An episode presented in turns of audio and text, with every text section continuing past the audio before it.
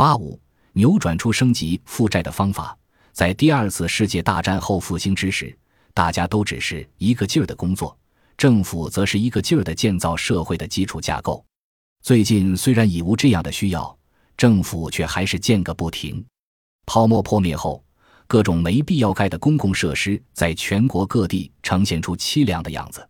一个劲儿的工作着的我们，对晚年生活感到不安。越是年轻的人，这样的不安就越深切。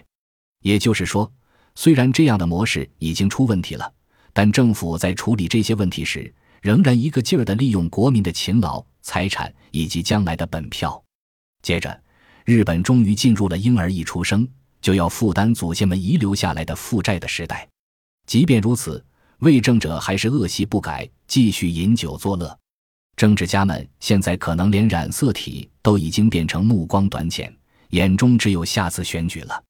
甚至对此做出报道的媒体，也只对未来的选举以及在忍者会把改革的金冠戴在谁的头上感兴趣。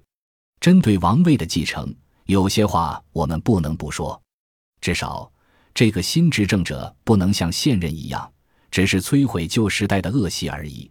而应该为了催生新事物，踏出大胆的第一步。只懂得破坏是无法产生什么新事物的，因为国民的储蓄已经所剩无几了。配合本书主旨，可列出四点，请日本下任执政者务必做到的重要事项。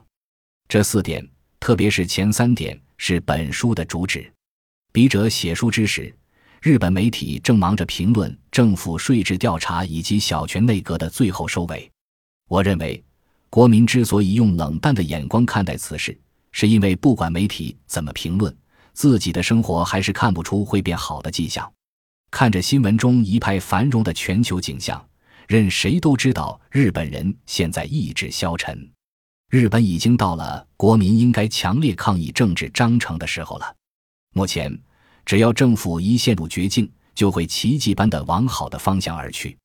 失焦的政治戏剧已进入了大团圆的阶段了。这场戏虽然比以前演的有趣，讲的却还是对我们全无好处的事。另一方面，巷子里的中低阶层人数已经达到国民总数的八成，国民的愤怒已经渐渐涌了上来。正因为如此，我更衷心期盼，此刻将会成为历史性的转折点。这是我最后想作为总结的一句话。本集播放完毕，感谢您的收听，喜欢请订阅加关注，主页有更多精彩内容。